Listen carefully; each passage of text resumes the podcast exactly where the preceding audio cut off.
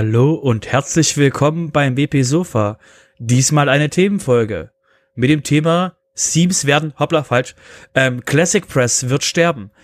Und ähm, mit dabei sind diesmal der Sven. Hallo. Und der Udo. Hallo. Und der Robert. Und diesmal sch schuld diesmal an dieser Folge, an diesem Namen der Folge ist diesmal Sven, weil Sven hat sich nämlich darauf festgelegt, dass Classic Press quasi demnächst abtreten wird. Oder Sven? Ja, aber ich wollte die Folge gar nicht jetzt komplett umbenennen. Also von daher, aber ja, wenn du das. Hast du, hast du hiermit getan? okay, dann sagen wir Classic Press wird sterben. Gut. Bin ich Wobei genau. das ja voraussetzt, dass es überhaupt noch richtig gelebt hat. Ja. Genau, jetzt, jetzt fragt ihr euch alle, halt, stopp, bin ich im falschen Podcast? Warte mal, zurückscrollen. Was bin ich? Wo bin ich? Ja, nee, ihr seid wirklich bei dem, bei dem WP Sofa, bei dem WordPress Podcast.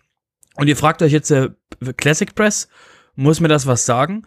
Ähm, nicht, also jein, äh, kommt drauf an. Und zwar wollen wir euch ganz kurz mal mit der Folge mal abholen, ähm, was ist eigentlich sowas wie Classic Press? Was bedeutet das? Ähm, wie lebt sowas? Wie bleibt sowas? Was sind die Vor- und Nachteile? Und ähm, um euch quasi mal abzuholen, ähm, was es ist, quasi gehen wir einen Schritt zurück und zwar ähm, Classic Press ist ein Fork der Software WordPress. Und jetzt ist die richtige erste Frage auf. Was zum Henker ist ein Fork? Außer dass es eine Gabel ist. Richtig. Richtig, richtig gut übersetzt. Es ist eine Gabel. Und zwar ist eine Gabelung an Code und ähm, WordPress selbst ist ein Fork, nämlich ähm, B2 Kaffee Log hieß das, ähm, hieß das Ding früher ähm, wo dann quasi der ähm, Autor des B2 Coffee Log der Software gesagt hat, na, ich weiß nicht. Und dann haben quasi zwei, ähm, zwei Menschen in der Welt beschlossen, einer in England, einer in den USA, und haben gesagt so, sag mal, wollen wir das nicht quasi selber machen? Und dann sagt der andere, ja, lass doch machen. Und dann brauchen sie noch einen schicken Namen, der von jemandem Dritten kam und bam, war WordPress geboren. Das ist ein Fork. Ja, das ist, ist es ist aber auch nicht wirklich äh, unüblich, sowas in der äh, Softwaregeschichte. Ähm, Forks gibt es ja auch dann in vielen Variationen. Äh, ich möchte mal insbesondere an, an, an äh, auf Linux hinweisen. Weil äh, da ist das ja nicht nur so, dass man mal eine Software einfach forkt, weil ne, man findet die jetzige Software nicht so toll und möchte irgendwas besser machen oder sowas, sondern ähm, wenn man sich die Linux-Distributionen Linux anguckt, das ist ein, ein, das sind ja zig Linux-Distributionen vom Prinzip her ähm, sind das eigentlich auch erst einmal, erst einmal alles Forks gewesen oder eigentlich sind es noch Forks vom Prinzip her. Aber da machst du doch ein sehr gutes Thema, bevor wir auf mehr Beispiele kommen. Ähm, wäre jetzt die Frage von jemandem, der nicht so tief in der Rechtsmaterie ist, wie ähm, ähm, manchmal Udo und ich tun, ähm, ist ja die Frage, dürfen die das überhaupt? Und ähm, da würde ich euch ganz kurz abholen. Und zwar ähm, ist WordPress und zum Beispiel jetzt Linux und andere Sachen ähm, basieren auf Open Source Lizenzen. Das heißt eben, dass der ähm, Quelltext da dementsprechend auch mit bei der Software beiliegt und eben auch beiliegen muss. Derjenige muss quasi die Möglichkeit haben, die Software quasi zu verändern. Und ähm, weil eben durch diese GPL es erlaubt ist, dass jemand die Software auch verändern darf und dann auch weiter vertreiben darf, ist es eben, ist es eben quasi gesetzlich, ist kein Gesetz, aber ist es quasi softwarelizenztechnisch erlaubt, mit diesen ähm, äh, Dingen quasi eigene, eigene quasi Distributionen davon zu machen. Das heißt, äh, jeder von euch, und mal ganz kurz euch in diese, in diese äh, Lage zu versetzen, jeder von euch dürfte sich Linux herunterladen, dürfte es verändern, quasi irgendwas Lustiges reinschreiben, das ganze Ding umbenennen, achtet bitte auf Logos und ähnliches, das soll nicht gleich sein. Ähm, und dann könnt ihr das quasi unter, unter eurem Namen einfach verkaufen. Das ist quasi, das wäre, das wäre quasi äh, ähm, Software-lizenztechnisch wäre das erlaubt, dass ihr das dürft. Und ähm, das ist quasi die Basis von dieser ganzen Fork-Geschichte. Und jetzt wollen wir euch mal ähm, vielleicht noch ein paar Sachen erzählen, ähm, Wobei das natürlich davon abhängt, welche Lizenz dahinter steckt. Das muss man schon dazu sagen. Ne? Mhm. Es gibt Lizenzen, es gibt einfache Lizenzen wie die MIT-Lizenz oder Apache-Lizenz. Da kann ich alles mitmachen, kann die Sachen für meine eigenen Projekte benutzen, wie ich will. Und es gibt halt Lizenzen, wie sie Linux und wie sie auch äh, WordPress hat. Ähm, bei WordPress noch von äh, B2 Kaffeelog kommend. Äh, das sind die sogenannten GPL-Lizenzen mit einem Copyleft. Das heißt, auch da darf ich beliebig äh, die Software nehmen, darf sie beliebig verändern äh, und auch wieder neu vermarkten. Aber äh, sie muss äh, unter dieser Lizenz oder einer vergleichbaren kompatiblen Lizenz bleiben. Ne, das, heißt, das ist der Unterschied halt. Ähm, ich darf halt WordPress äh, jederzeit forken. Aber wenn ich es forke, muss das, was ich mache, auch wieder unter einer GPL-Lizenz stehen. Ich muss dann aber umbenennen, oder? Ja, natürlich. Ähm, wir unterhalten uns nur über die Lizenz an der Software. Wir unterhalten uns nicht über Markenrechte und äh, sonstige Rechte. Äh, und dazu gehören natürlich auch die Namensrechte äh, wie WordPress. Also ich muss es dann anders benennen. Und deshalb heißt es ja auch zum Beispiel Classic Press oder auch in anderen Bereichen äh, wird es dann auch mal kurz umbenannt. Ne? So wurde aus OpenOffice LibreOffice, so äh, äh, wurde aus Mambo Joomla und so weiter. So wurde aus Firefox Iceweasel bei Debian. Was? Iceweasel? Ja, genau. Genau, ja, gut, da Problem steckt, da steckt aber genau, was anderes dahinter. Äh, da steckt dahinter, äh, dass die Debian-Männchen äh, etwas dagegen hatten, äh, dass äh, die Mozilla Foundation bestimmte Urheber Markenrechte sich an äh, bestimmte Markenrechte sich an dem Namen Firefox und äh, dem Firefox Logo und so vorbehielten und haben das deshalb geforkt. Äh, also das war ein Kampf, ähm, ich sag mal zwischen äh, normalen Open Source äh, Leuten und Open Source Fundamentalisten. Wobei das Thema ist ja auch ausgestanden. Eiswiese-Leute sind dann die äh, Open Source Fundamentalisten, oder? Ja, also der Hintergrund war halt, dass die, dass die äh, bei, also ich bin großer Debian-Fan, deswegen äh, ist mir das ein sehr bekanntes System gewesen. Ähm, der Hintergrund war gewesen, dass eben die Debian-Leute gesagt haben, dass es eben ähm, für den Otto-Normal-Benutzer der Debian, des Debian äh, Linux quasi nicht offensichtlich ist, dass sie quasi mit den Logos und mit dem Namen von äh, Firefox quasi nicht das gleiche machen können wie mit allen anderen Paketen, die bei Debian mitgeliefert sind. Und aus dem Grund ähm, haben sie sich eben dafür entschieden, auf die rechte sichere Variante zu gehen und eben das Ganze umbenannt mit neuem Logo und mit neuem Namen um eben dafür zu sorgen, dass eben diese, diese äh, etwas seltsamere Lizenz, die Mozilla hatte, eben, dass da eben für die, für die Benutzer quasi kein Problem daraus entsteht. Aber das ist ja auch nur, das ist ja auch nur ein Beispiel. Wir haben ja auch eine, eine Menge Beispiele, zum Beispiel ähm, wie OpenOffice und LibreOffice, wo es ja jetzt gerade das, das Thema gibt, ähm, dass eben äh, LibreOffice ähm, zur Apache Foundation sagt, könnt ihr nicht einfach mal OpenOffice einstellen? Weil eben ähm, LibreOffice mehr quasi Commits und ähnliches äh, quasi aktiver an dem an dem Projekt arbeitet und eben ähm, OpenOffice da jetzt nicht so der der also so sieht jedenfalls aus und so aber hat eben auch äh, eben die Libre-Software quasi das gesagt, ähm, dass eben da nicht so viel ähm, dahinter ist. Ähm, nehmen wir das äh, Joomla und Mambo. Mambo scheint es irgendwie immer noch zu geben. Jedenfalls die Webseite ist noch da, aber eben die Software selbst ist eben spielt eben keine Rolle mehr. Und bei MariaDB und äh, My MySQL ist es halt auch so, dass die, dass halt Oracle, die ja dann ähm, MySQL damals gekauft haben, dass die eben weiterhin eben MySQL anbieten, aber es eben im Open Source Vertrieb, im, in der Distribution über die, über die Pakete quasi nicht wirklich ähm, in, den, in den Hauptpaketen mehr drin ist, sondern dafür wird eben jetzt MariaDB benutzt, weil das eben sich quasi gänsefüßig und open sourceiger anfühlt als ähm, MySQL. Ja. ja, wobei dein Beispiel Open äh, Office und LibreOffice zum Beispiel ein ganz gutes Beispiel auch dafür ist, was äh, Lizenzen anstellen können. Ähm, weil bei dem Fork haben sich auch die Lizenzen geändert. Ähm, also man hat äh, inzwischen ist äh, LibreOffice auf einer weitgehend Open Source Lizenz mit Copyleft, ähm, während ähm, OpenOffice äh, etwas eingeschränkter ist, ähm, was dazu führt, äh, dass inzwischen LibreOffice zwar jeden ähm, äh, jede Änderung, die OpenOffice oder jede Neuerung, die OpenOffice einführt, kopieren könnte, wenn da mal was kommen würde. Das ist ja bei OpenOffice im Moment eh nicht der Fall.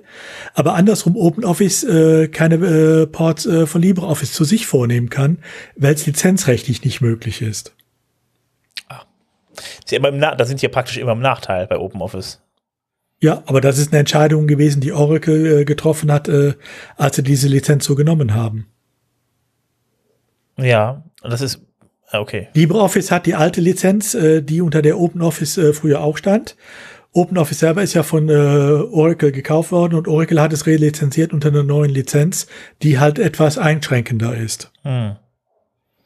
Und die insbesondere das Copyleft nicht berücksichtigt und deshalb dürfen die es nicht wieder zurück übernehmen. Okay. Ähm, aber irgendwie ist es ja doch immer so, dass man irgendwie auf der einen Seite halt eben irgendwie äh, Leute so ein bisschen aus dem Open Source Bereich hat, die da unterwegs sind und irgendwie auf der anderen Seite irgendwie dann häufig auch einfach mal eine Firma steht, ne?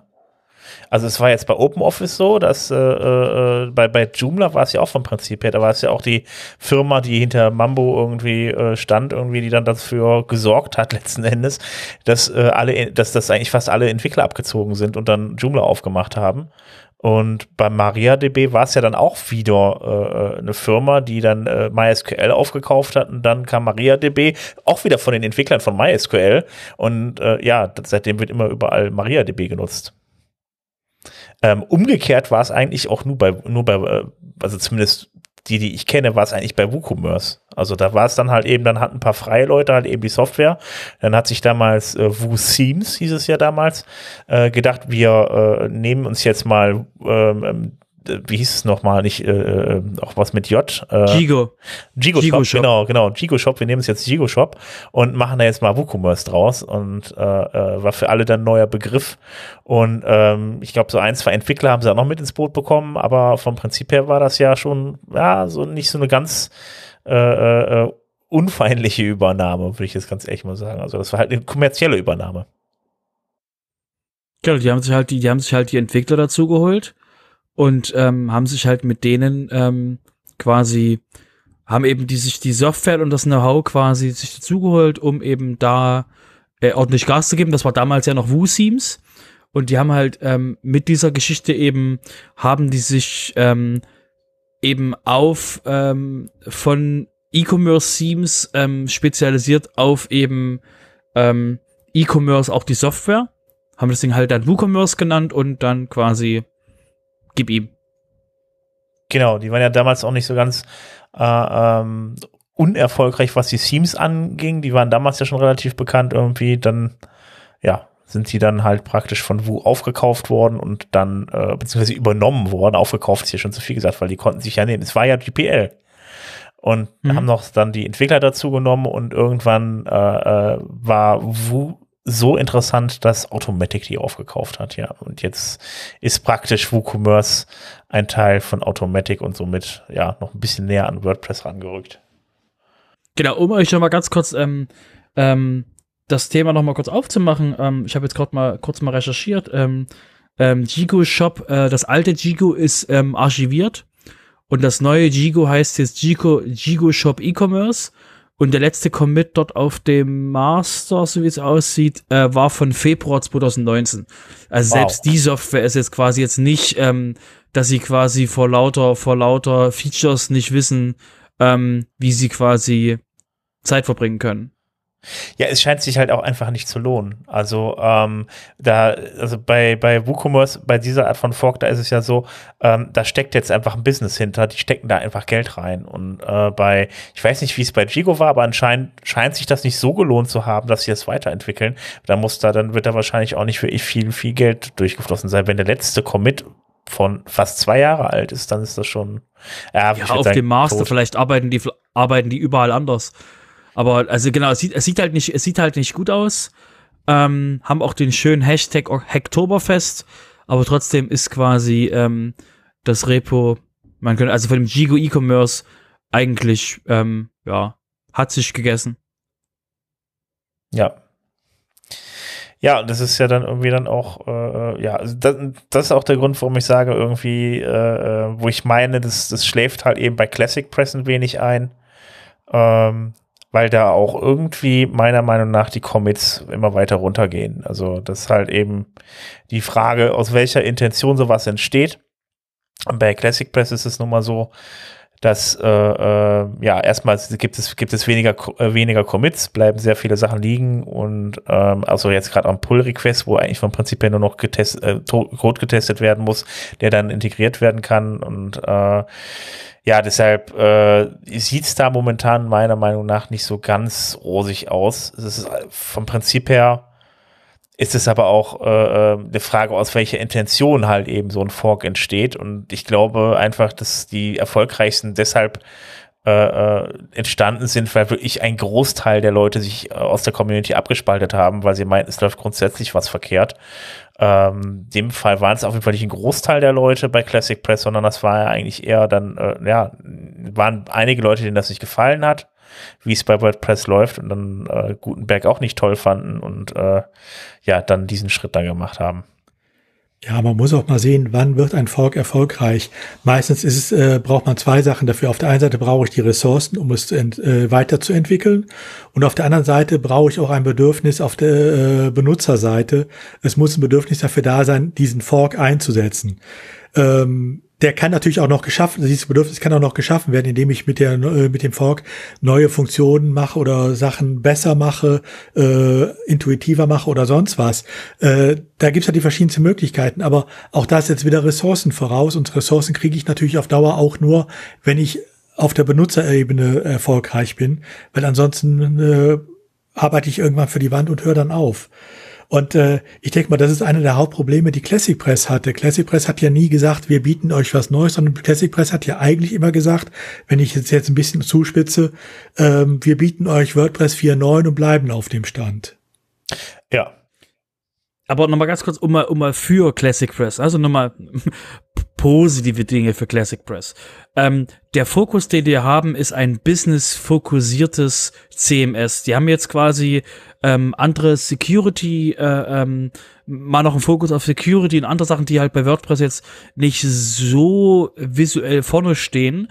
Aber du hast halt das Problem, ähm, um mal da das Beispiel von, von ich glaube, es war Alain, der gesagt hat, ähm, äh, wo es halt um einen, um einen Fork von WordPress ging und äh, vielleicht haben einer oder anderen von euch schon mal von Alain Schlesser gehört, den haben wir im Sofa schon mehr auch schon mehrfach erwähnt und mehrfach zitiert und ähm, Alain hat quasi dementsprechend Software in, mit Software sehr viel zu tun und ähm, er hat halt mal gesagt, dass ähm, man, es macht keinen Sinn, einfach nur WordPress zu forken, weil dann hat man quasi sehr antiquitiertes PHP, also ist jetzt ein paar Jahre her, sehr antiquiertes, eine sehr antiquierte Software. Und wenn man dann keinen, kein Konzept hat, wie man da rauskommt, hat man quasi sehr antiquierte Software. Aber einer der Hauptgründe, die wir ja schon erwähnt haben gerade, ist, man nimmt jetzt nicht die, man nimmt jetzt ja nicht die, ähm, die Community mit. Das heißt, das Problem ist, du hast dann zwar den alten Software-Stack, aber du hast jetzt quasi nicht die Vorteile, die du davon hast, wenn du quasi irgendwas anderes machst. Das heißt, ähm, da ist quasi bei Classic Press die, die das Bewahren und das auf Business-Fokus.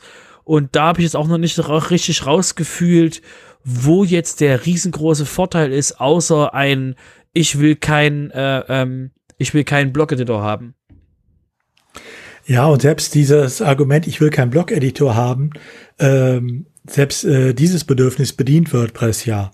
Ähm, es übernimmt, äh, es hat den Classic-Blog, der äh, zum Beispiel alte ähm, äh, Beiträge so übernimmt. Äh, es hat, äh, es gibt das Classic Editor Plugin, äh, was mir den alten Editor genauso liefert, wie er vorher auch da war. Jedenfalls im Moment noch. Das mag sich auf Dauer ändern, äh, wenn WordPress weitermacht. Ähm, aber äh, von daher ist da ja auch im Moment nicht so das Bedürfnis zum Umsteigen da, sondern ich kann genau das, äh, was äh, Classic Press mir verspricht, nämlich äh, du kannst weiter mit deinem alten Editor arbeiten, mit dem du seit, dem du seit zehn Jahren gewohnt bist. Das äh, Erlebnis kann mir WordPress auch bieten, wenn ich es will. Ähm, ich also das kann, das ist schon der das ist schon richtig, aber ich muss ganz ehrlich sagen, also ähm, der Weg, den WordPress jetzt geht, die orientieren sich ja äh, an, äh, ähm, an, an Portalen wie Wix und so weiter, wo man auch seine Seite erstellen kann, wo es einfach viel einfacher ist, mit Drag and Drop seine Elemente zur Seite hinzuzufügen. Wenn man sich überlegt, was WordPress vorher hatte, dann ist das einfach nur der Tiny MCE und ein paar Templates gewesen. So und ähm, man will da, man will ja da diesen Weg gehen, halt eben das, das, das, das noch flexibler zu machen, äh, die Seite zu gestalten, das Ganze auch dann irgendwie direkt im Frontend am Ende ähm, wenn ich das nicht haben will, dann setze ich mir einen Joomla oder einen Drupal auf. Ähm, muss ich ganz ehrlich sagen, weil die haben weiterhin diese alten Editoren, auch jetzt in der neuen Version. Ich habe mir die Mühe gemacht, tatsächlich heute nochmal in Joomla reinzuschauen und so. Äh, da gibt es tatsächlich einfach noch diesen einfachen äh, Tiny MCE und es schaut halt, äh, es ist es ist halt wirklich darauf ausgelegt, dass ich dann wirklich auch diese eine Seite schreibe. Ähm, ich kann mir zwar bei, bei Joomla jetzt hier äh, mit, ich glaube, mit einer Extension oder so, ich weiß auch nicht, ob es in Joomla selbst vielleicht sogar geht, äh, entsprechend Seiten zusammengestalten, wo welche Inhalte drin sind. Aber es ist halt eben dann da alles ein bisschen komplizierter. Ähm, aber sie haben, wie gesagt, halt eben noch die Möglichkeit, dass man einfach Beiträge erstellt und dann äh, äh, das einfach mit einem einfachen Tiny MCE. Und das finde ich ganz ehrlich gesagt, wenn ich mir die Systeme angucke, und das die Erfahrung hatte ich für mich auch schon, wenn ich den Classic Editor sehe jetzt mittlerweile, wo man eine Weile, eine Weile mit Gutenberg äh, äh, äh gearbeitet hat, kommt mir diese Tiny MCE und diese Seite, wenn ich sie sehe, einfach total antiquiert vor. Also das ist, äh, ich meiner Meinung nach ist das nichts für die Zukunft. Ich glaube, das ist auch ein Punkt, wo WordPress in Zukunft halt eben noch mehr Prozente drauf kriegt. Jetzt gerade kriegt es einen Schub durch WooCommerce, aber ich glaube, das geht jetzt richtig vorwärts, auch wegen dem, gerade wegen dem Gutenberg, auch wenn er nicht so ganz so toll ist und ich auch manchmal drüber fluche. Aber der Weg ist an sich der richtige und ich glaube, da fehlt es den anderen auch sehr stark. Also äh, einfach mit einem Tiny MCE, da ist man doch schon sehr eingeengt in seinen Möglichkeiten. Vor allem, wenn man dann halt irgendwie auch in Konkurrenz zu so Portalen wie Wix und so weiter steht. Gut, wobei man natürlich sagen muss, es kommt auf den Anwendungsfall an. Ähm, wenn ich eine Unternehmensseite mache, will ich vielleicht ein einheitliches Layout haben. Ähm, da bin ich gar nicht so erpicht drauf, äh, dass die einzelnen Anwender, die vielleicht eine neue Seite einstellen können, da sehr viel dran ändern können. Ähm, das war natürlich früher einfacher äh, zu realisieren, weil die konnten eh nur Text schreiben äh, als heute, wo sie dann doch sehr viel mehr verunstalten können. Aber äh, gut, auch dafür gibt es ja Lösungen. Genau, also ich würde, ich würde aber ganz kurz noch mal ganz kurz einhaken an in dem Bereich mit der, mit der, ähm, mit den, mit der Zielgruppe, weil das, weil das der Udo gerade schön aufgemacht hat, weil ähm, ich weiß halt, wie wir, wie wir arbeiten, wenn wir halt ähm, unsere, unsere, unsere Kunden sind halt eher so im Mid-to-Enterprise-Bereich und ähm, die haben auch nicht die Möglichkeit, einfach mal irgendwie einen Blog von irgendwo sich irgendwie drauf zu machen, sondern die kriegen halt genau von uns das, was sie, das, was sie haben wollten, nämlich die, ähm, die Vorgaben, die sie, die sie uns gegeben haben, und dann wird das genau so, ähm, dann wird das genau so quasi ähm, für die festgehalten, dass die genau das bekommen, was sie haben wollen. Das heißt, sie kriegen quasi einen Maßanzug, aber bei dem können sie sich nicht einfach mal so ähm, lustig quasi bewegen, sondern es ist quasi genau, was sie vorgegeben haben, um denen eben auch die, die, die Rahmenbedingungen zu stellen, sich halt nicht selber die Webseite kaputt zu machen. Weil das geht halt visuell auch sehr schnell. Äh, ja, also ich meine, man muss einfach mal so sehen, also ähm, die meisten Webseiten, ähm, die mit, also die mit WordPress gemacht werden und es sind halt eigentlich, ist nur noch ein kleiner Teil jetzt ausschließlich Blogs oder so. Also äh, der das, das, das meiste sind halt Webseiten für Kleinunternehmen, wo halt eben dann eine kleine Agentur hintersteckt, die die Seite für irgendwen bereitstellt, der Kunde aber selber dann auch in der Seite noch Inhalte reinpackt. Das ist halt eben nicht so so Enterprise-mäßig, aber ich nehme an, das sind halt eben die, die, die meisten Seiten. Da kommst du halt mit einem Tiny MCE nicht so weit, vor allem wenn man sich einfach mal überlegt, wie, wie, äh, wie heutzutage, wenn Seiten gestaltet werden, eine Landingpage mit WordPress mit einem Tiny MCE zu bauen, ging halt die ganze Zeit nicht. Dafür hat man die ganze Zeit die Page-Editoren eingesetzt, also die, die, die Page-Bilder eingesetzt und äh, äh, da ist halt eben ziemlich viel Schund installiert worden und ich glaube, das ist halt einfach ein riesen Anwendungsfall und ähm, Deshalb wird, also ne, ich, mit Tiny MCE kommt man da nicht weit. Deshalb glaube ich auch bei Classic Press ist das halt einfach, ich sehe da nicht die Zielgruppe. Also wenn ich ein gut programmiertes System haben will, mit dem, diesem Editor installiere ich mir Joomla und ähm, das, das geht dann halt auch. Also äh, da brauche ich kein WordPress, was an sich darauf angelegt ist, halt eben dann da irgendwie äh, äh, ab und zu mal so ein paar Updates aus WordPress zu übernehmen, wenn es gerade irgendwie noch geht. Und das große Problem für Classic Press wird ja auch ein anderes sein, nämlich äh, äh die, dieses, äh, dieses WordPress-Ökosystem irgendwie einigermaßen mitzunehmen, weil ähm, die Plugins, die werden ja auch weiterentwickelt für WordPress und dann gibt's dann, dann sind die halt darauf angewiesen, ähm, dass die Plugins sich auch für, äh, für, für Classic Press halt eben mit weiterentwickeln. Also ähm, das, das sehe ich halt eben nicht so. Es gibt sicherlich ein, zwei Plugins, haben sie auch auf Twitter dann mal geshared, so ja, die garantieren Classic Break, Classic Press äh, Kompatibilität und so weiter. Ähm, aber äh, auf Dauer wird das einfach dann schwierig werden. Dann nehme ich doch mal das Beispiel gleich mal auf, was du aufgemacht hast, ähm, mit dem, wie läuft das so mit Plugins? Weil das ist ja das, das ist ja die große Frage, die sich eben jetzt mit sowas wie, wie Classic Pass stellt. Ähm, wie läuft da meine Software? Ich mach mal, mach, ich mach mal einen alten Fork auf, den es früher gab. WPMU, WPMU war das. Und zwar, ähm, äh, das war halt das WordPress Multi-User. Das war ein Fork von WordPress, um eben die Möglichkeit, das, was jetzt in WordPress 3.0 mit den Netzwerken quasi in WordPress reinge reingekommen ist, das war quasi alles früher der Fork. Und da gab es auch schon die Plugin-Geschichte, sind Plugins multisite-fähig? Das war damals quasi, laufen die auf dem Fork und da ging, ging einige Plugins, äh, je nachdem, wie, wie nah sie am System geschrieben haben, ob sie die API benutzt haben, ähm, hat das quasi, hat das, hat das quasi funktioniert. Ansonsten musste halt nachgearbeitet werden. Ich hatte jetzt ein, ein Plugin, jetzt bei unserer Recherche habe ich gesehen, von Classic Press, die eben, äh, wo eben jemand gesagt hat, ähm, hallo hier, ich habe, das war glaube ich ein Security-Plugin, ich habe hier eine Meldung, ähm, da User sind verwirrt mit, mit Update-Meldungen und äh, der Hintergrund war, dass eben Classic Press ähm, Semantic Versioning macht. Das ist quasi, ähm, dass die Versionsnummern, ähm, die erste Nummer ist ein Major Release, die zweite Nummer ist ein Minor Release und ähm, dass man eben quasi, wenn man die, wenn die erste Version sich ändert, die erste Versionszahl sich ändert, dann kann man davon ausgehen, also wenn die Version 1 zu Version 2 dass irgendwas quasi kaputt geht. Und bei WordPress, das macht das halt nicht, weil für die ist quasi ähm, jedes Release eine Major Release, aber sie brechen die Abwärtskompatibilität nicht, außer jetzt bei WordPress 5.0.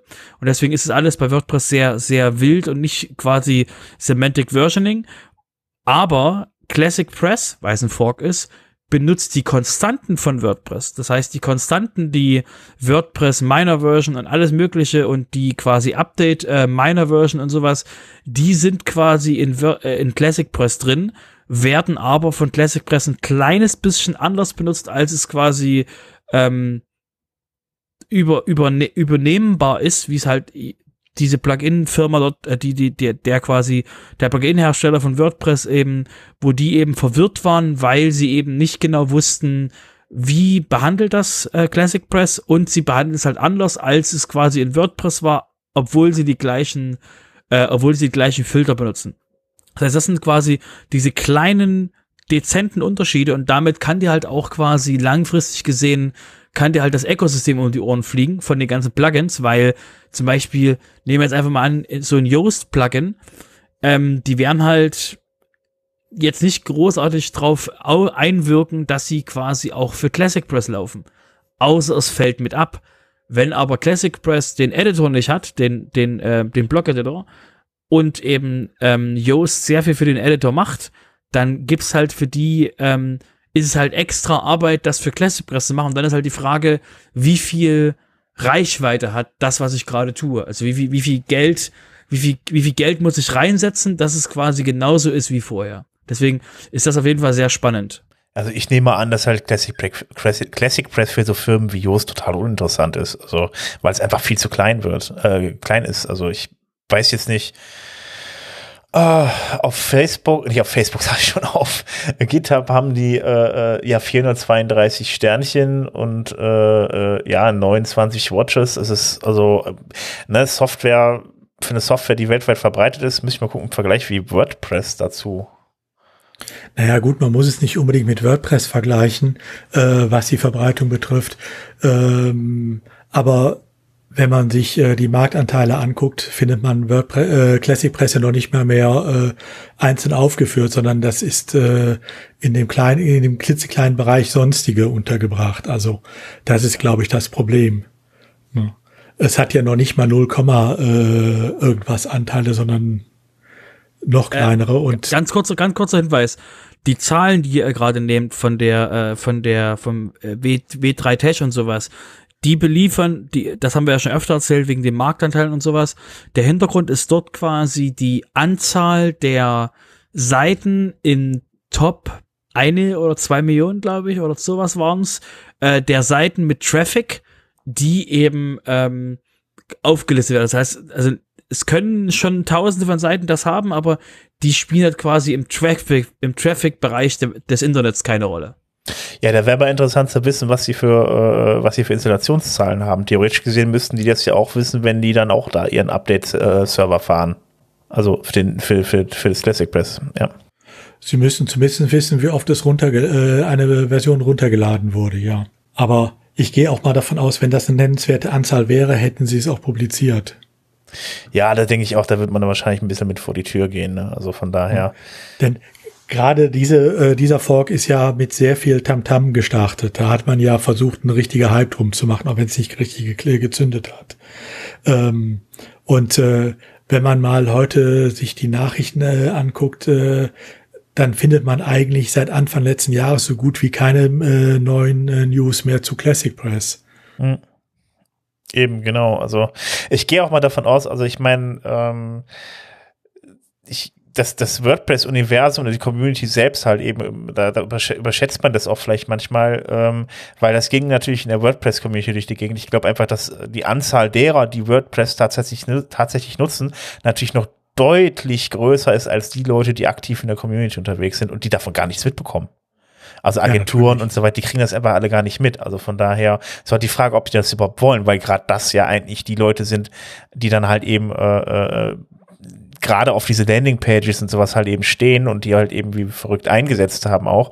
Also ne, WordPress ist halt, dass das Prinzip von WordPress ist ja, dass es einfach ist und dass es auch immer einfacher wird und besser zu bedienen wird und so weiter.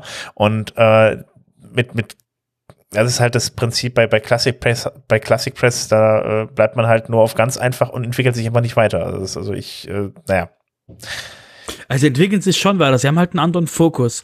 Deswegen äh, halte ich also, wie das ist, es ist halt interessant, was die machen und wie sie sich halt quasi langfristig halten, weil ähm, der der Blogpost von ähm, Mark Urain, Design Design äh, ähm, Person bei bei Automatic, der hatte ja quasi kurz nachdem ähm, WordPress 5.0 rauskam, hatte er den Blogpost in seinem eigenen Blog veröffentlicht, warum WordPress sich selbst forken musste oder sich selbst nicht forken, warum WordPress sich selbst disrupt, dis, disruptieren musste.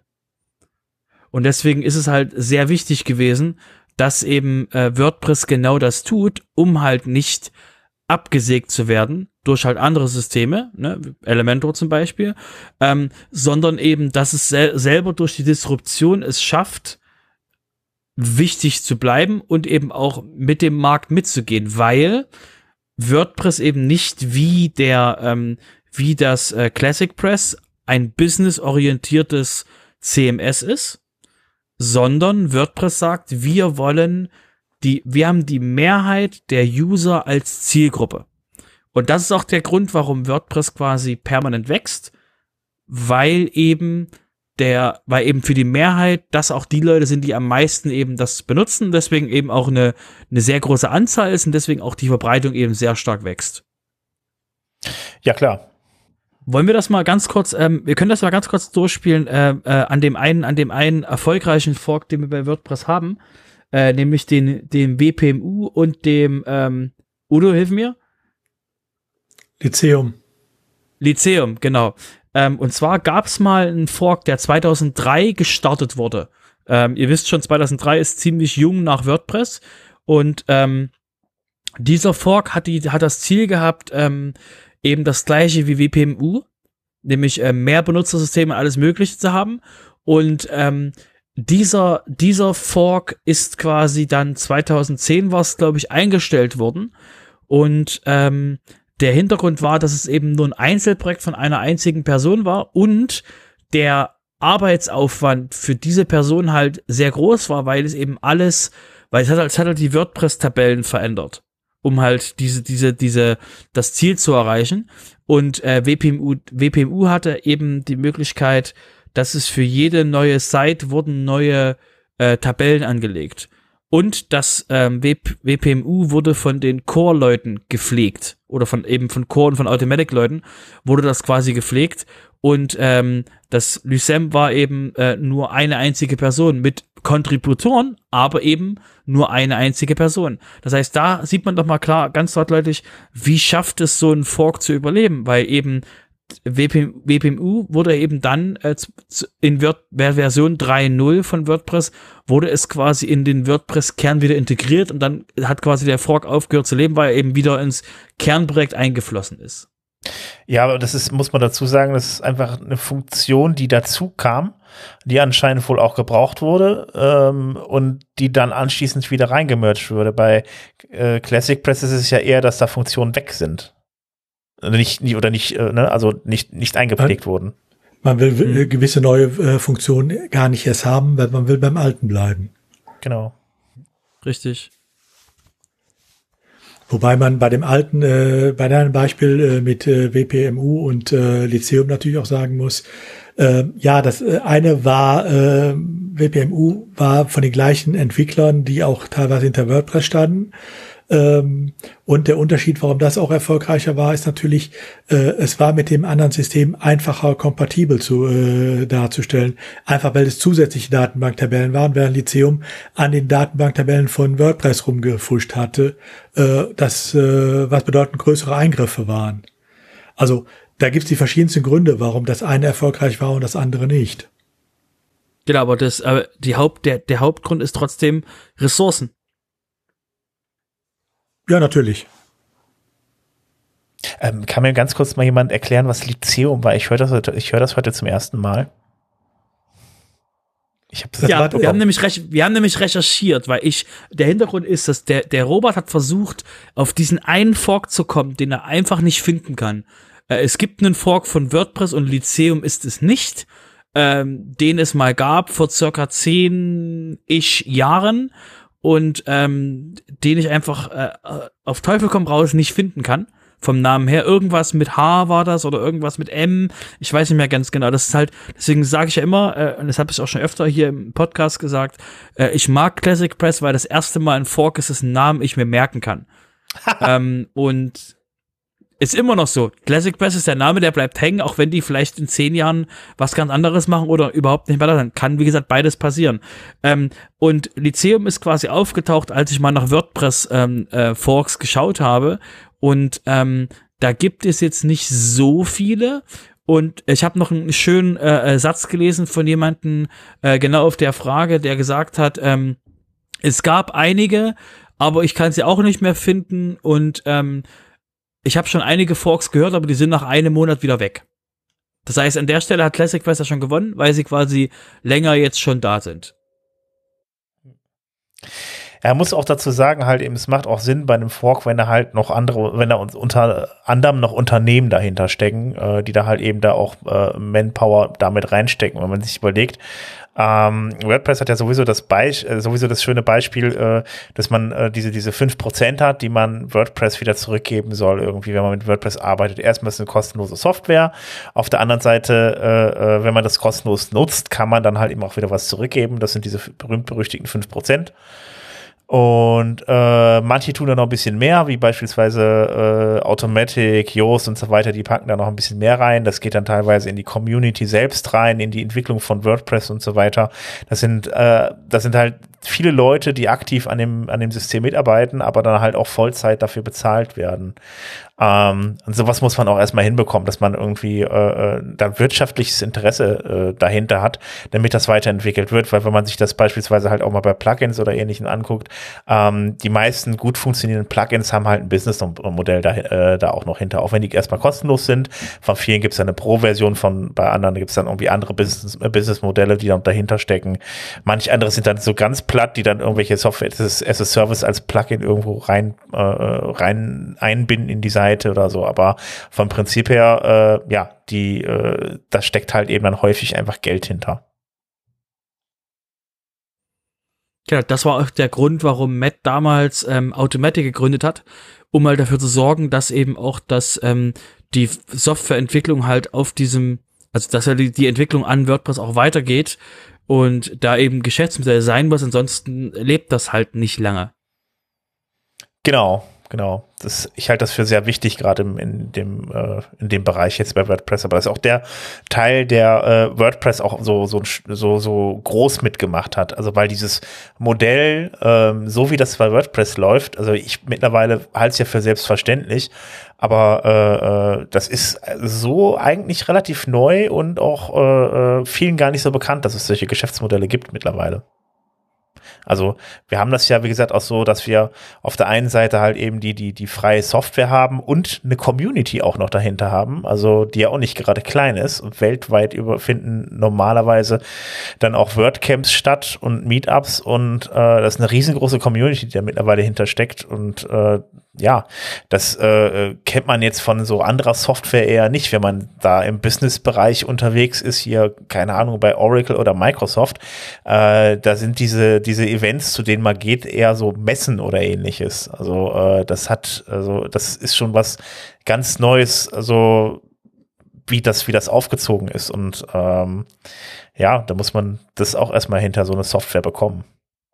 Ja, es ist halt, es ist passiert halt nicht aus dem, aus dem Nirgendwo, sondern man muss wirklich sich aktiv quasi darum kümmern, dass das Ding auch überlebt. Ja, eben. Man braucht halt Leute, die das halt eben weiter mitentwickeln und auch äh, vor allen Dingen Leute, die dann berechtigtes Interesse haben, ähm, sowas weiterzuentwickeln. Ähm, das war auch der Punkt, wo Classic Press irgendwie ähm, dann versucht hat zu sagen, pass auf, wir haben ein paar Argumente, wie zum Beispiel, wir haben eine bessere Versionierung, ihr könnt damit, ihr könnt das besser einplanen, äh, wir haben hier äh, eine bessere Security, äh, das waren so die Punkte, wo man versucht hat, halt eben auch dann da die, die Unternehmen mit anzulocken. Aber ich glaube, äh, dass der der, also ich meine, das sind halt viele Punkte gewesen, die halt bei, bei WordPress waren, die die Leute halt eben un, unzufrieden werden lassen. Ähm, ähm, ja, aber äh, das sind, ja, da hat man versucht, das halt eben dann noch zu korrigieren bei, bei, bei Classic Press, aber irgendwie anscheinend, äh, ja, zieht es momentan nicht so viele Leute deswegen dahin. Also ich wollte, ich wollte auch noch mal kurz drauf, ein, drauf einspringen. Ähm, ich hatte mal ein Gespräch mit, mit jemandem, äh, mit einem ähm, Classic Press User auf der, auf der Frostcon äh, vor ein paar Jahren, als man noch Menschen in Räumen treffen konnte. Ähm, und das, das Gespräch war sehr interessant, weil eben äh, sie gesagt hat, ähm, diese Gängelung von WordPress, dieses du musst jetzt den, du musst jetzt den Blog-Editor nehmen, ähm, ansonsten hast du halt Pech auch mit der Geschichte, ja, aber du hast den Classic Editor und so, also du hast den Classic Editor und eigentlich alles cool, ja, aber wer sagt mir, dass das Ding noch supported wird? Deswegen kann man schon verstehen, wenn du quasi, wenn du, ähm, wenn die Webseite nicht dein Hauptgeschäft ist, sondern du das quasi, wie diese Person das gemacht hat, äh, für verschiedene Menschen quasi ähm, einfach nur Webseiten betreibst, dass die eben sich ausdrücken können, dann willst du halt so wenig wie möglich Arbeit damit und das heißt halt dann wiederum, du willst halt nicht quasi, dass dir WordPress vorgibst, wenn du dich drum kümmern musst, dir ein Update anzugucken. Das heißt, das ist auf jeden Fall na ja. nachvollziehbar gewesen für mich. Ja, aber das sind, ja, das kann ich, das kann ich nachvollziehen. Ähm, es ist aber nur mal so, dass es halt eben, es ist eine freie Software, ähm, wo eine Community darüber entscheidet und im Zweifel sitzt da oben einer, der halt eben diese Community ein Stück weit, sag ich mal, ich sag mal eher mit prägt und weil er die Software dann halt eben damals erfunden hat, wie jetzt dann der Matt, äh, Matt Malenweg und der dann halt eben dann da den Ton angibt, in welche, oder ja, oder zumindest sagt, wo es hingehen soll. Und ähm, sagen wir mal so, äh, ich habe jetzt die ganz große Gegenwehr da nicht gesehen. Es gibt immer wieder so Punkte, wo sich Leute den Kopf gestoßen fühlen. Kann ich auch gut verstehen, wenn zum Beispiel dann da, ich habe der Thorsten Landsiedel, der äh, äh, äh, dann damals auch auf der, äh, bei dem WordCamp US mit dabei war, der dann irgendwie, äh, da gab es dann auch mal neue Aufgaben für die Leute aus der Community, wo die gesagt haben, mit uns hat aber vorher keiner darüber gesprochen. Sowas passiert dann, das ist dann halt auch dumm gelaufen. Aber diese ganz große Gegenwehr ähm, gegen so ein Gutenberg-Projekt habe ich nicht gesehen. Es gab auch, das gab es vorher ja auch schon in der Richtung. Und wenn man sich überlegt, den Customizer, da wurden den, da wurde fast allen Theme-Entwicklern vor den Kopf gestoßen. Da kann ich mich auch noch dran erinnern, dass sie sehr, äh, dass, dass, da, dass da Leute gibt, die sich da tierisch drüber aufgeregt haben, weil die sagten, lass uns doch unsere eigene Admin-Oberfläche bauen. Ähm, Im Endeffekt ist man ein bisschen, ist man schon dankbar darum gewesen, dass es so war, weil das jetzt viel einheitlicher ist überall. Und das bringt halt so eine Software da auch dann, äh, Software auch wieder vorher, vorwärts. Aber es ist halt eben insgesamt bei allen Dingen, die da waren, nie so weit gekommen, dass da wirklich eine große Welle an Empörung gab. Äh, äh dass da so eine große Welle Welle der Empörung kam und die dann dazu geführt hat, dass es dann, äh, äh, dass es dann mal, dass es dann ein, ein, sag ich mal, ziemlich kräftigen äh, äh, ja, Drall zu so einem Fork gegeben hätte. Das gab es einfach nicht bei WordPress. Es gab immer wieder Momente, wo man sich aufgeregt hat. Ja, das Problem ist halt, äh, das nützt dir, also das, du hast halt einige Leute aus dem aus dem ähm, WordPress-Ökosystem, die das System verlassen haben das hast du halt auch, das, mer das merkst du halt nicht, weil das nicht die Leute sind, die aktiv an der Software mitgestalten, sondern die sind eben im, im, in der Community mit und ähm, hier und da quasi unterwegs, aber die sind halt nicht aktive Kontributoren, weil wenn sie, angenommen, wenn jemand so wie Yoast zum Beispiel weggehen würde, Ne? Wenn die quasi weggehen würden, würden sagen, okay, wir machen jetzt äh, was eigenes, wir gehen jetzt rüber zur Elementor Cloud und machen jetzt da alles unser Zeugs. Ähm, das wäre halt nochmal was anderes und da hättest du wahrscheinlich nochmal so einen so einen Impact, so einen kurzen, weil die Frage ist dann eben, was machst du dann mit deiner mit deiner Seite und wenn die Seite halt trotzdem weiterläuft, ist halt die Geschichte, du hast halt emotional Zeit investiert, du hast physikalisch Zeit investiert, um dich halt das Ding beizubringen und jetzt ist halt die Frage, ähm, nur wenn du an der Kreuzung stehst oder halt eine Kreuzung gesetzt wird, guckst du dir halt an, okay, soll ich mir jetzt äh, CMS 1, 2, 3, 4 angucken oder ähm, finde ich mich doch damit ab, was WordPress macht? Und da werden halt quasi die meisten Leute sagen, ich habe keine Zeit dafür, mir quasi ähm, Kirby oder irgendwas anderes quasi anzugucken, um eben äh, da mal ähm, Alternativen für mich selbst, für meine, für meine Kunden und ähnliches zu prüfen. Und für uns ist es eben so als Agentur, ähm, wir sind halt äh, ähm, sehr aktiv im, im, im WordPress-Agenturgeschäft und du hast halt, die Kunden werden immer größer, die zu, die zu WordPress wollen. Also jedenfalls, die auch bei uns aufschlagen. Und ähm, da hast du halt wirklich dieser Marktanteil, den du halt aktuell hast, der ist halt fast schon Gravitationsfeld. Weil du musst halt jetzt quasi, wenn du jemand, wenn du Webseiten machst, musst du halt aktiv die Entscheidung haben, okay, welches System nutze ich, um quasi für meine Kunden Webseiten zu machen.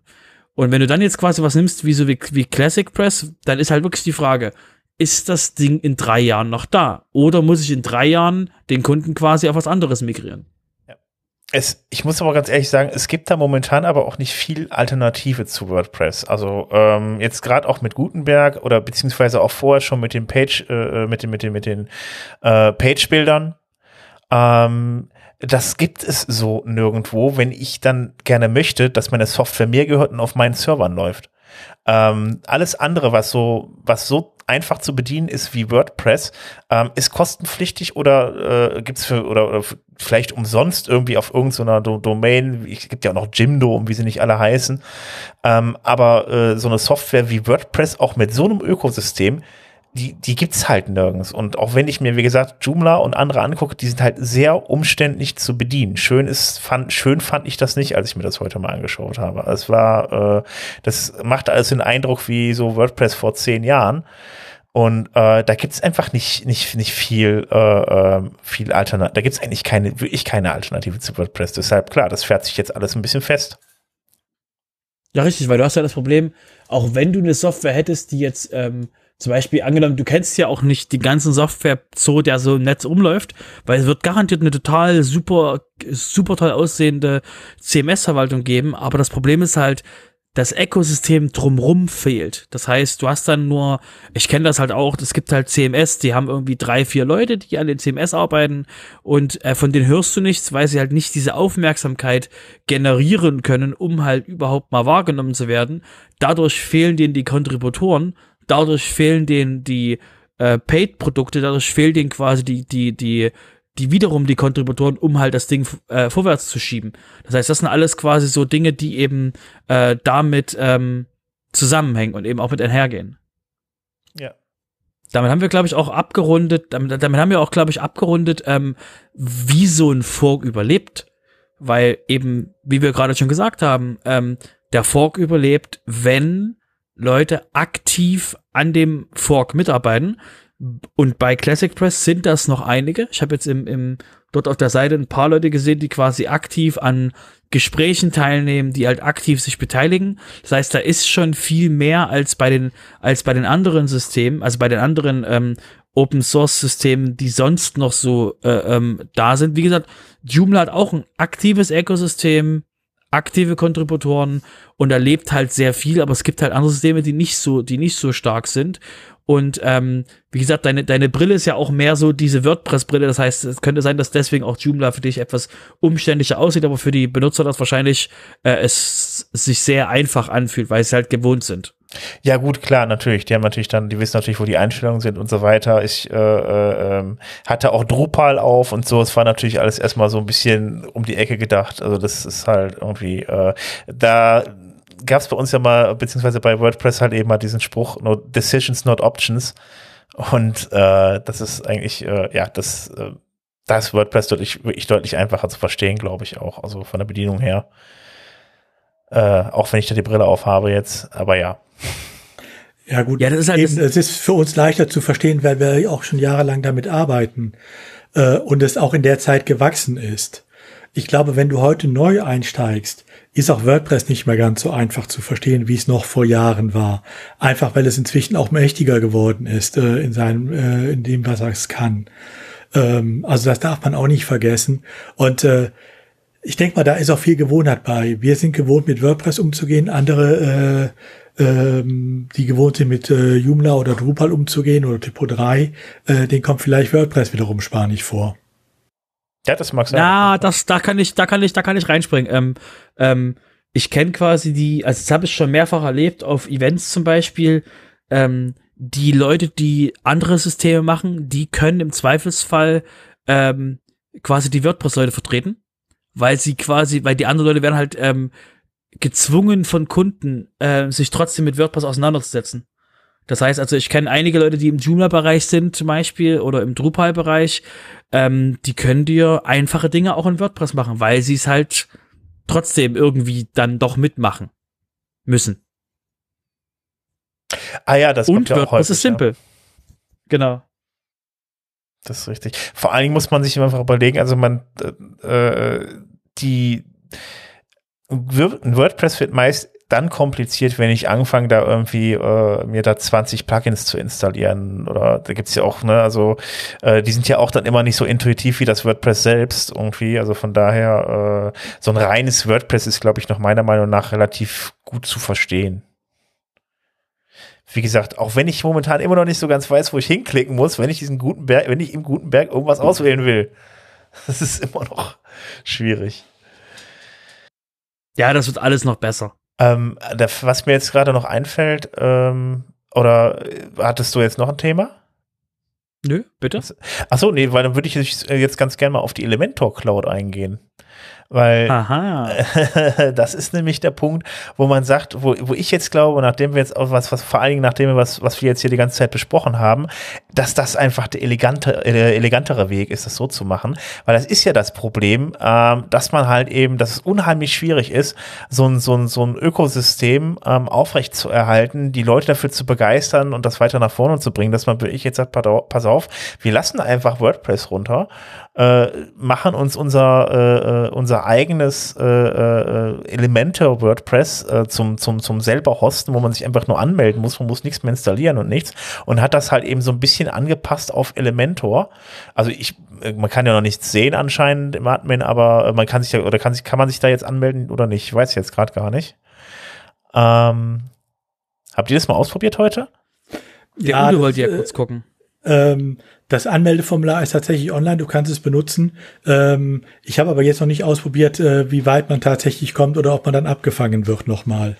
Ah, okay, alles klar. Ja, aber wie gesagt, also wenn man das dann halt so macht, ist das halt deutlich geschickter. Man kann einfach, man updatet sein WordPress einfach weiter, hat ein Businessmodell, wo Leute Geld für zahlen und äh, dann kriegen die Leute mal die super Special-Funktion von Elementor dazu, äh, von Elementor dazu, die es vielleicht so nicht gibt, um die Leute noch ein bisschen reinzulocken irgendwie.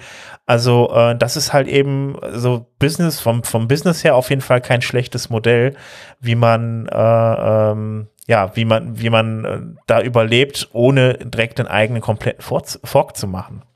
Ja, also es ist im Endeffekt für viele Leute eine Win-Win-Situation. Ich äh, äh habe das Versprechen äh, des rundum sorgloses Paketes als Anwender. Ähm, und auf der anderen Seite äh, hat äh, der Anbieter äh, einen ständigen äh, Strom an äh, äh, monatlichen Zahlungen. Genau. Was ich dann zum Beispiel auch nicht verstehe, ist dann, wenn, äh, äh, warum kauft man, also ich meine, MySQL war, war MySQL nicht vorher schon GPL oder vertue ich mich gerade? Ja, MySQL war, war MySQL war GPL plus die zweite Lizenz. Die haben eine Duallizenzierung gehabt. Ah, okay, weil ich mich dann frage, warum eine Firma sowas wie MySQL irgendwie übernimmt, äh, aufkauft oder wie auch immer. Also wie Oracle. Ja, weil sie haben, sie haben MySQL nicht direkt gekauft. Ähm, ähm, ich, weil MySQL gehörte damals ja schon Sun. Ja. Und ähm, Oracle so. hat Sun gekauft. Ah, okay, alles klar. Gut. Oder haben die MySQL direkt gekauft? Nee, das gehört, gehört doch Nee, nee sie haben es über Sun gekauft. Wobei ja, MySQL, genau. da hast du schon recht, äh, es war immer eine äh, Zweifachlizenzierung. Man hatte auf der einen Seite GPL und man hatte eine ähm, äh, proprietäre Lizenz noch ähm, und es gab auch immer einige Sachen, die du nur in dieser proprietären Lizenz bekamst. Also äh, für den Enterprise-Bereich äh, gab es da noch paar Zusätze, die dann genau. bezahlt genau. werden mussten. Genau, die sind und die hast und da hat wie gesagt Sun, ähm, wie man ja bei OpenOffice gesehen hat und bei ähm, bei MySQL, äh, darauf war ähm, da war, war war war Oracle nicht ganz vorbereitet auf sowas. Da waren sie eher nicht so, eher nicht so tief drin, wieder, was das bedeutet, ein Open Source Projekt zu fahren. Das kann gut sein. Ich denke mal, das geht aber wahrscheinlich auch einigen anderen Unternehmen so. Ja, das ist, es ist nicht trivial. Das ist richtig. Ja, wie gesagt, also da hat man bei WordPress halt eben relativ viel richtig gemacht und äh, äh, die Open Source Gemeinde ist noch nicht komplett zerstritten. Also wie gesagt, es gibt immer wieder das Problem, dass man sich halt die Frage stellt, ähm, ja, inwiefern äh, nimmt so ein Unternehmen jetzt Einfluss auf die, die, äh, auf die Software? Ähm, äh, inwiefern kann die Community da selber frei noch bestimmen, was da reinkommt und so weiter? Oder inwiefern kriegt man das von Unternehmen aufdiktiert oder man wenn man dann freiwillig unterwegs ist und diese Software auch noch unterstützt, dann äh, äh inwiefern mache ich mich dann praktisch für ein Unternehmen kostenlos nützlich? Ne, es sind halt immer auch nochmal so Sachen irgendwie. Also, ähm, aber äh, bis jetzt sind die Leute einigermaßen happy damit, auch wenn es immer wieder Klagen gibt. Ich beschwere mich dann auch gelegentlich mal. Ähm, aber letzten Endes arbeiten wir alle halt weiter mit der Software und äh, sie wird weiterentwickelt. Das ist, denke ich mal, auch sehr wichtig, dass es einfach weitergeht. Ja, natürlich. Ich meine, darauf baut sich unser Business immer auf. Äh, wir wollen nicht mit einer Software arbeiten, wo wir nächstes Jahr äh, uns umstellen müssen. Ja, eben. Ne, und das setzt eine gewisse Größe der Software und des Ökosystems natürlich voraus, dass ich da äh, sicher sein kann. Eben, genau. Und das äh, ja, ist bei uns auf jeden Fall schon mal gegeben. Bei den einen oder anderen anscheinend eher nicht. Gut. Haben wir jetzt. Machen wir, äh, den, machen, wir, machen wir den Sack zu und gucken wir uns das Thema nächstes Jahr nochmal an, wie es aussieht. Ja. und quasi und behalten jetzt quasi, äh, ab jetzt behalten wir ähm, Classic Press äh, im Rahmen des, im Rahmen des Sofas im Auge. Das heißt, wenn ihr jetzt quasi dann äh, in nächsten äh, News-Folgen äh, Classic Press-Hinweise äh, ähm, hört, wisst ihr quasi, dass es ebenso wie Themes werden sterben, äh, jetzt zu unserer ähm, äh, äh, Trilogie der, der werden sterben äh, Geschichten dazugehört, dass wir eben jetzt auch über Classic Press uns da sehr das im Auge behalten. Genau, ihr könnt uns auch gerne, äh, ihr könnt da, da ein bisschen belehren. Äh, vielleicht haben wir auch irgendwelche Sachen nicht mitbekommen, vielleicht sind irgendwelche Sachen an uns vorbeigegangen. Ähm, äh, meldet euch einfach bei uns, äh, dann können wir das ja auch nochmal klarstellen. Ansonsten, äh, ja, kann man, wie gesagt, wie gesagt, das Thema dann irgendwann nochmal behandeln. Äh, ja, falls sich jemand, der ganz besonders aus gut, äh, gut auskennt mit Classic Press, dann kann er sich ja melden bei uns. Ansonsten würde ich sagen, war das wieder mal schön, eine Themenfolge gemacht zu haben. Ja. Und mal gucken, was uns nächstes Jahr noch alles für Themen auf, über, über den Weg laufen. Stimmt, wir haben ja bald Silvester. Machen wir noch eine Folge? Nein, wir machen keine Folge. nee, das Folge im nächsten Jahr. Ja, das war es dann auf jeden Fall für dieses Jahr. Und äh, ja, dann äh, bleibt ja eigentlich nur noch einen guten Rutsch zu wünschen. Kommt gut ins neue Jahr. Genau, ihr dürft, ihr dürft eh nicht raus. Ihr genau. dürft eh nicht raus. Genau. Und äh, ja, macht's gut, guten Rutsch und äh, ein hoffentlich äh, schöneres 2021. Bis dann. Bis Tschüss. Dann. Tschüss. Kopf auf Holz. Bis dann.